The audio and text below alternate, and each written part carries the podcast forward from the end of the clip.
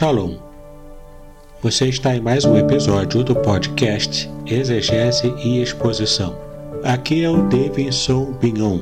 Eu sou mestre em Ciências da Religião, professor de Exegese Bíblica no Seminário Teológico, pastor congregacional e publisher editorial. Para mim é uma grande alegria ter você assistindo a mais este episódio. Hoje vamos estar lendo um capítulo especial do livro Introdução à Teologia Sistemática de Millard Erickson, publicado pelas edições Vida Nova. E esse capítulo que estaremos lendo vai nos dar um resumo muito interessante sobre as perspectivas teológicas e bíblicas acerca do tema imortalidade da alma, que tem trazido muito debate no meio evangélico atualmente. Mas antes eu queria convidar você a conhecer os meus cursos. Dois cursos gratuitos estão completamente à sua disposição na plataforma Udemy. O primeiro deles é o curso Nova Homilética, onde você aprenderá a pregar com muito mais impacto para a geração atual. E o segundo deles é o curso Estudo Bíblico Indutivo, onde você aprenderá uma técnica muito simples e prática para interpretar a Bíblia, fazendo as perguntas corretas ao texto bíblico. E tem ainda um outro curso, caso você queira aperfeiçoar-se cada vez mais, trata-se do curso Introdução à Exegese Bíblica. O valor é bastante acessível, o curso é claro, direto, dinâmico e também não é necessário que você conheça grego e hebraico para que possa fazer estudos bíblicos completos, bastante profundos, como os profissionais e comentaristas fazem para produzirem os seus comentários bíblicos, os comentários de revista de escola bíblica dominical e estudos bíblicos especiais também. Aproveite e conheça esses meus cursos clicando nos links que estão na descrição deste episódio. Muito bem, faremos agora então a leitura do capítulo 19 do livro Introdução à Teologia Sistemática de Millard Erickson, publicado pelas edições Vida Nova. Esse capítulo 19 trata sobre a natureza constitucional do homem. Neste capítulo aprenderemos sobre as concepções básicas da constituição humana, sobre o tricotomismo, dicotomismo e monismo. Também aprenderemos sobre considerações bíblicas sobre esse tema, sobre o modelo alternativo, que é a unidade condicional proposto por Erickson, e, por fim, as implicações da unidade condicional. Vamos então ao capítulo. Quando perguntamos o que é a humanidade, estamos fazendo várias perguntas. Uma que já respondemos é: de onde vieram os homens? Como vieram a existir? Também estamos perguntando qual é a função ou propósito da humanidade. O que se espera que faça? Isso pode nos levar à questão do rumo da humanidade. Qual é o seu destino último? A constituição humana é ainda outro tema levantado pela pergunta: o que somos? Somos um todo unitário ou somos formados por dois ou mais componentes? E se somos formados de múltiplos componentes, que componentes são esses? Concepções básicas da constituição humana. Tricotomismo. Uma concepção bem popular em círculos protestantes conservadores tem sido denominada a concepção tricotomista. Os homens são compostos de três elementos. O primeiro elemento é o corpo físico. A natureza física é algo que temos em comum com os animais e as plantas. A diferença é de grau, já que os homens têm estrutura física mais complexa. A segunda parte da pessoa humana é a alma. Esse é o elemento psicológico, a base da razão, da emoção, das relações sociais e etc. Pensa-se que os animais têm uma alma rudimentar. A posse de uma alma é o que distingue os homens e os animais das plantas. O que distingue a humanidade dos animais não é o fato de possuirmos uma alma mais complexa, mais desenvolvida, mas o fato de possuirmos um terceiro elemento, a saber, um espírito. Esse elemento religioso permite aos homens perceber questões espirituais e reagir aos estímulos espirituais. Trata-se do centro das qualidades espirituais do indivíduo, visto que os traços de personalidade residem na alma. Uma porção considerável do tricotomismo depende da metafísica grega antiga. Exceto por alguma referência explícita ocasional, no entanto, a influência dos filósofos gregos não transparece de imediato. Na realidade, o fundamento mais importante do tricotomismo são certas passagens que ou enumeram três componentes da natureza humana ou fazem distinção entre alma e espírito. Um texto básico é 1 Tessalonicenses, capítulo 5, versículo 23, que diz: O mesmo Deus de paz vos santifique em tudo, e o vosso espírito, alma e corpo sejam conservados íntegros e irrepreensíveis na vinda de nosso Senhor Jesus Cristo. Veja também Hebreus 4, versículo 12. Além disso, uma trifurcação parece estar implícita em 1 aos Coríntios, capítulo 2, versículo 14, até o capítulo 3, versículo 4, onde Paulo classifica as pessoas humanas em carnais, em grego sarkikos, naturais, em grego psíquicos, literalmente da alma, ou espirituais, em grego pneumáticos. Esses termos parecem fazer referência a diferentes funções ou orientações, senão a componentes diferentes dos seres humanos. O tricotomismo tornou-se particularmente difundido entre os pais alexandrinos dos primeiros séculos da Igreja. Embora as formas variem um pouco, o tricotomismo é encontrado em Clemente de Alexandria, Orígenes e Gregório de Nissa. A ideia caiu em certo descrédito depois que Apolinário a usou na construção de sua cristologia, considerada herética pela Igreja. Apesar de alguns dos pais orientais a terem mantido, o conceito sofreu um declínio geral quanto à popularidade, até ser reavivado no século XIX por teólogos ingleses e alemães. Dicotomismo é provável que a concepção mais difundida na maior parte da história do pensamento cristão é a de que os homens são compostos de dois elementos: um aspecto material, o corpo, e um componente imaterial, a alma ou espírito. O dicotomismo foi comum desde os tempos mais remotos do pensamento cristão.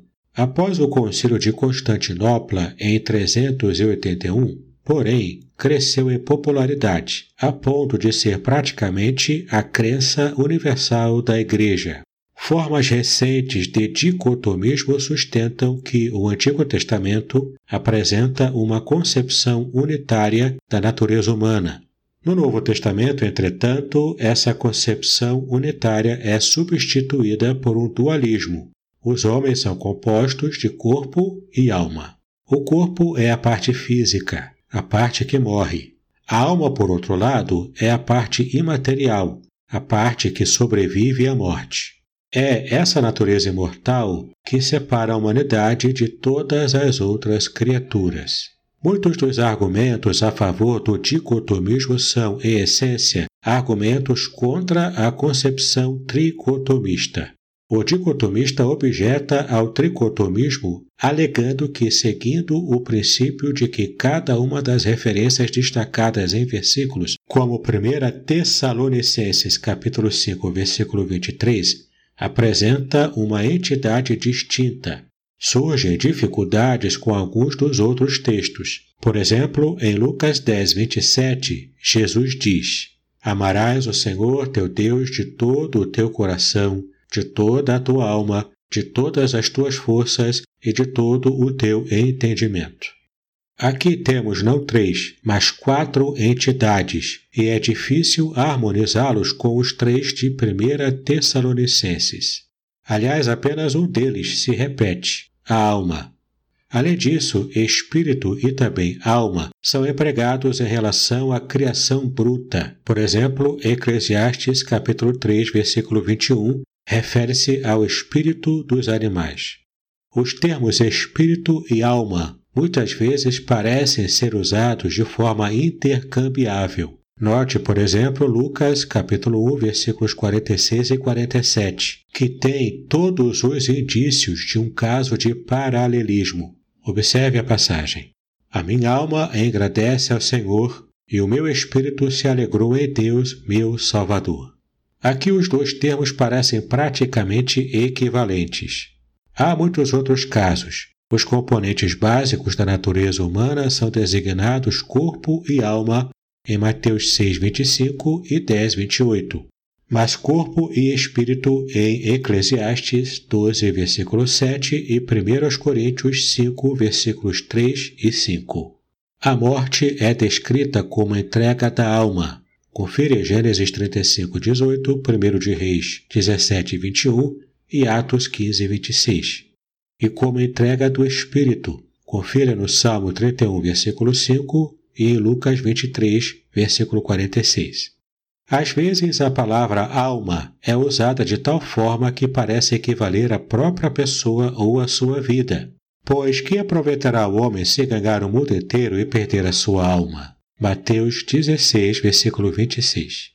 Há referências a perturbações no espírito. Confira em Gênesis 41, versículo 8 e em João 13, versículo 21. E também há perturbações na alma. Confira no Salmo 42, versículo 6 e João 12, versículo 27.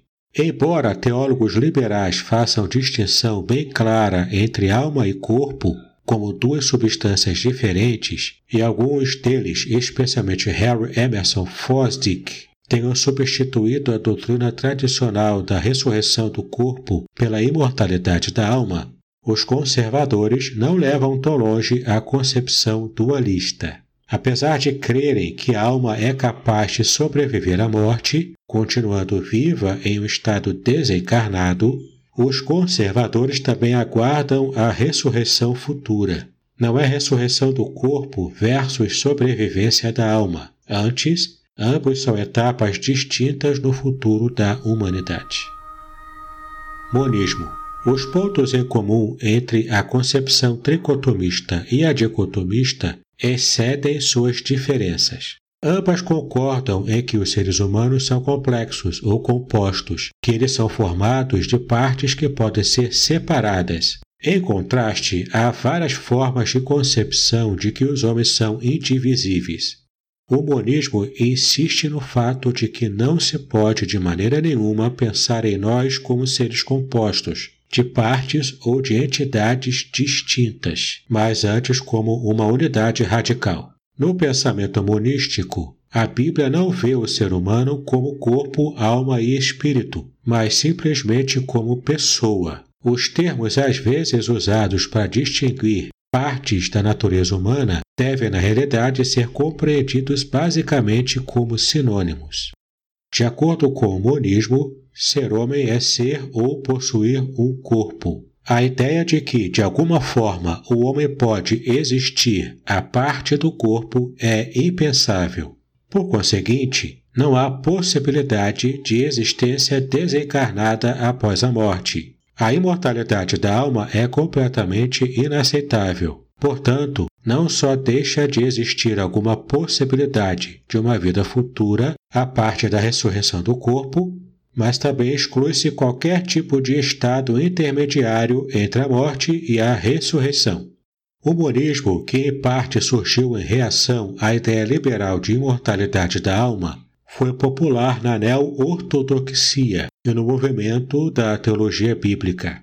A abordagem deles se fazia principalmente pelo método do estudo de palavras. Um exemplo destacado é Body, obra de John A. T. Robinson sobre a teologia paulina. Esse volume baseia-se na discussão de H. Wheeler Robinson sobre a terminologia veterotestamentária para os homens e sua natureza, de acordo com a qual a expressão corpo e alma não deve ser entendida como distinção entre ambas ou como divisão da natureza humana em componentes. Antes deve ser entendida como uma descrição detalhada da personalidade humana. Na concepção veterotestamentária, o ser humano é uma unidade psicofísica, carne vivificada pela alma. como expressa uma frase agora clássica de H. Wheeler Robinson, A ideia hebraica de personalidade é um corpo vivente e não uma alma encarnada. Fecha aspas. Dada essa visão unificada da natureza humana, o hebraico não possui uma palavra explícita para o corpo. Nunca se precisou de uma, já que o corpo era o homem. Para resumir o argumento monístico moderno, conforme caracterizado por John A. T. Robinson, os registros bíblicos retratam os homens como seres unitários. O pensamento judaico não conhece distinção dentro da personalidade humana. Corpo e alma não são termos contrastantes, mas sinônimos intercambiáveis. Considerações bíblicas.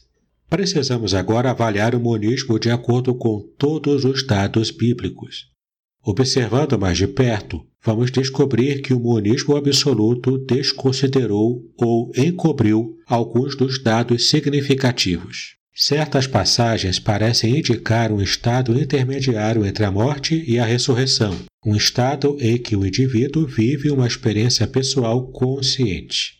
Uma dessas passagens é a afirmação de Jesus na cruz para o ladrão. Em verdade te digo que hoje estarás comigo no paraíso, em Lucas 23, 43. Outra é a parábola do rico e do Lázaro, em Lucas 16, de 19 a 31. Alguns entendem que isso não é uma parábola, mas um relato de um fato real, já que seria a única delas a dar nome a uma de suas personagens dentro da narrativa. Disse que um rico e um pobre morreram. O rico foi para o Hades, onde estava em grande tormento nas chamas, enquanto o pobre, Lázaro, foi levado para o seio de Abraão. Ambos estavam em estado consciente, uma terceira consideração que aponta para um estado intermediário é a referência de Paulo ao ato de deixar o corpo para estar com o Senhor. Confira em 2 Coríntios, capítulo 5, versículo 8. O apóstolo expressa o um medo desse estado de nudez, nos versículos 3 e 4, preferindo estar revestido, como no versículo 4. Por fim, há algumas referências nas Escrituras em que é difícil não perceber uma distinção entre corpo e alma. Um caso notável é a afirmação de Jesus em Mateus 10, 28, que diz o seguinte: Não temais os que matam o corpo e não podem matar a alma. Temei, antes, aquele que pode fazer perecer no inferno tanto a alma como o corpo. Parece, de acordo com as considerações anteriores, que não é de modo nenhum necessário concluir que o ensino bíblico rejeita a possibilidade de algum tipo de caráter composto, ou pelo menos de algum tipo de divisibilidade dentro da constituição humana. O modelo alternativo, unidade condicional. Precisamos agora tentar juntar algumas conclusões e formar um modelo plausível.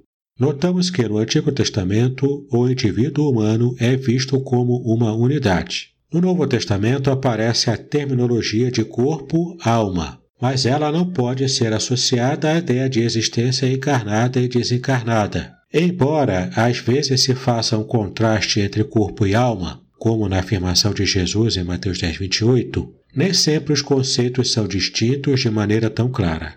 Além disso, na maior parte dos casos, a Escritura parece retratar os homens como seres unitários. Raramente menciona-se a natureza espiritual deles independentemente ou a parte do corpo. Tendo afirmado isso, no entanto, precisamos também lembrar aquelas passagens que destacam o aspecto imaterial dos seres humanos, que é separável de sua existência material. A Escritura indica que há um estado intermediário entre a morte e a ressurreição. Esse conceito de um estado intermediário não entra em conflito com a doutrina da ressurreição, pois o estado intermediário, isto é, imaterial ou desencarnado, é um estado claramente incompleto ou anormal. Confira em 2 Coríntios 5, versículos 2 a 4. Na ressurreição vindoura, como em 1 Coríntios capítulo 15, a pessoa receberá um corpo novo ou aperfeiçoado. Todas as gamas dos dados bíblicos acomodam-se melhor na concepção que denominaremos unidade condicional. De acordo com essa concepção, nosso estado normal é um ser unitário materializado. É significativo que as Escrituras não nos instiguem, em lugar nenhum, a fugir ou escapar do corpo, como se ele fosse de alguma forma inerentemente mau. Essa condição monística pode, porém, ser quebrada, fato que ocorre na morte, de modo que o aspecto imaterial continua vivendo, mesmo quando a matéria se decompõe. Na ressurreição, contudo, haverá um retorno para a condição material ou corpórea. A pessoa assumirá um corpo que, em alguns aspectos, será uma continuação do antigo corpo, mas também será um corpo novo, reconstituído ou espiritual. A solução para a variedade de dados nos registros bíblicos não é, portanto, a imortalidade da alma ou a ressurreição do corpo. Em harmonia com o que tem sido a tradição ortodoxa dentro da Igreja, é ambas. Podemos então destacar a seguinte frase: Uma vez que somos seres unitários, nossa condição espiritual não pode ser tratada independentemente de nossa condição física e psicológica, e vice-versa. Que tipo de analogia podemos empregar para nos ajudar a compreender essa ideia ou esse complexo de ideias? Uma, às vezes usada, é a do composto químico em contraste com uma mistura de elementos. Em uma mistura, os átomos de cada elemento retêm suas características distintas, porque mantêm sua identidade distinta. Se a natureza humana fosse uma mistura, as qualidades espirituais e físicas seriam de alguma forma distinguíveis, e a pessoa poderia agir ou como ser espiritual ou como ser físico. Por outro lado, num composto, os átomos de todos os elementos implicados assumem novas combinações para formar moléculas. Essas moléculas têm características ou qualidades diferentes das de quaisquer dos elementos de que são compostas. No caso do sal de mesa comum, o composto cloreto de sódio, por exemplo, não se pode detectar as qualidades do sódio ou do cloro. É possível, porém, quebrar o composto, pelo que se obtém novamente os elementos originais com suas características distintas. Essas características incluiriam a natureza venenosa do cloro, ao passo que o produto composto não é venenoso. Podemos pensar que cada ser humano é um composto unitário de um elemento material e outro imaterial. O elemento espiritual e o físico nem sempre são distinguíveis, pois o homem é um ser unitário. Não há conflito entre a natureza material e a imaterial.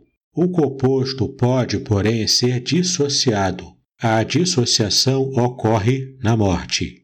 Na ressurreição será formado um novo composto, com a alma, se escolhermos esse nome, voltando a ser inseparavelmente ligada ao corpo. Implicações da unidade condicional.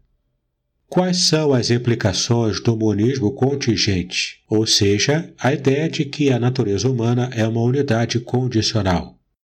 A primeira, cada homem deve ser tratado como uma unidade. A condição espiritual da pessoa não pode ser tratada independentemente de sua condição física ou psicológica e vice-versa.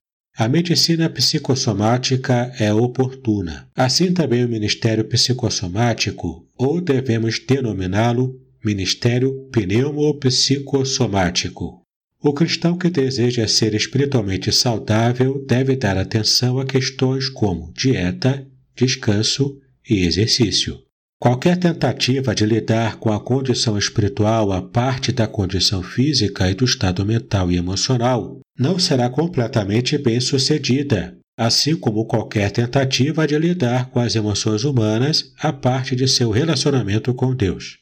A segunda, os homens são seres complexos. Sua natureza não pode ser reduzida a um único princípio. A terceira, os diferentes aspectos da natureza humana devem ser atendidos e respeitados. Não se deve depreciar o corpo, as emoções ou o intelecto. O Evangelho é um apelo à pessoa inteira. É significativo que Jesus, em sua encarnação, tornou-se plenamente humano, pois ele veio para redimir tudo o que somos. A quarta implicação. O progresso ou a natureza religiosa não consiste em subjugar uma ou outra parte da natureza humana. Não há parte da natureza humana que seja amar por si. Depravação total significa que o pecado infecta tudo o que o ser humano é, não apenas o corpo, ou a mente, ou as emoções. Portanto, o cristão não deve almejar colocar o corpo, que muitos erroneamente consideram a única parte má da natureza humana, sob o controle da alma. De modo semelhante, a santificação não deve ser compreendida como algo que envolve apenas uma parte da natureza humana, pois nenhuma parte é a habitação exclusiva da bondade ou da justiça.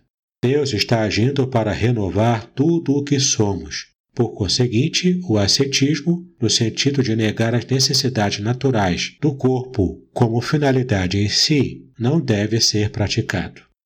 Quinta e última implicação. A natureza humana não é incompatível com o ensino bíblico de uma existência pessoal consciente entre a morte e a ressurreição. Muito bem, espero que você tenha apreciado bastante o conteúdo do livro Introdução à Teologia Sistemática de Millard Erickson. Caso você queira adquiri-lo, você poderá fazê-lo no link que está na descrição deste episódio. Caso você queira conhecer mais do meu trabalho de exegese, assine meu canal do YouTube. Ali você receberá todos os podcasts, os vídeos, estudos especiais que eu tenho feito usando a exegese bíblica. Então assine o canal, clique no sininho, esteja atento a tudo de novo que vai aparecer lá todos os domingos às 22 horas e também aproveite para compartilhar e dar o seu curtir. Eu tenho a certeza que a sua vida e os seus estudos bíblicos é, receberão um upgrade enorme se você continuar acompanhando e ainda me ajudar a compartilhar esse conteúdo maravilhoso para muitas pessoas. Então, meu querido, minha querida, me ajude a compartilhar esses estudos e a contribuir para que o meio evangélico possa ter mais conteúdo e não apenas palavras vazias, sem base bíblica, jogadas ao vento. Que Deus abençoe a sua vida e os seus estudos. Paz e bênçãos.